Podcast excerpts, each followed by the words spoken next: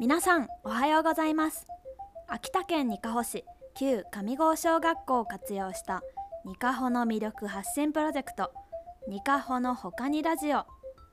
お届けしますのはにかほのほかにスタッフの国重咲です。このラジオはにかほのほかにという施設の中にある元放送室スタジオ一軸からお送りしています。地域おこし協力隊としてにかほ市に移住した私が毎週にかほの魅力について発信する番組です。ということで今日私がにかほの他にお住まいの方にご紹介したいのは猫間コーヒー。道の駅ネムの丘の1階にコーヒー屋さんがあるのをご存知でしょうか？入り口からエスカレーターの奥に進むと猫間コーヒーという小さな看板が見えてきます。少しくぼんだスペースにこじんまりとしたカウンターオレンジ色の壁紙と優しいライトが温かい雰囲気のお店。知る人ぞ知る小さなお店ですが実は美味しいコーヒーが飲めるとファンの多いお店なんです。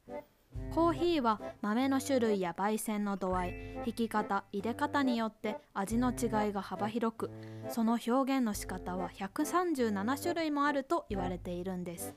つまりコーヒーが飲めるお店と一口に言っても同じ味のコーヒーは2つとしてありません。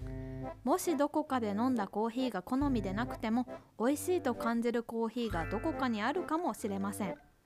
そんな今はコーヒーがあまり得意ではないという方にもぜひ試していただきたいのがここ猫間のコーヒー。実は猫間コーヒーのマスターもかつてはコーヒーがあまり得意でなかったそう。県外でしばらく暮らしていたマスターは東京のあるお店で飲んだコーヒーを初めて美味しいと感じたそう。そのお店の店主が辞めてしまうということで自分でも美味しいコーヒーを入れられるようになろうと独学でコーヒーについて勉強し地元であるニカホに帰ってきて開いたのがこの猫間コーヒーなんです。店名の猫間は猫に間という字を書くんですが店主が好きな猫に合う漢字を組み合わせてつけたそう。その名の通りいろんなところからコーヒーを求めて人が集う居場所になっています。カウンターには10種類ほどの豆が並んでいます。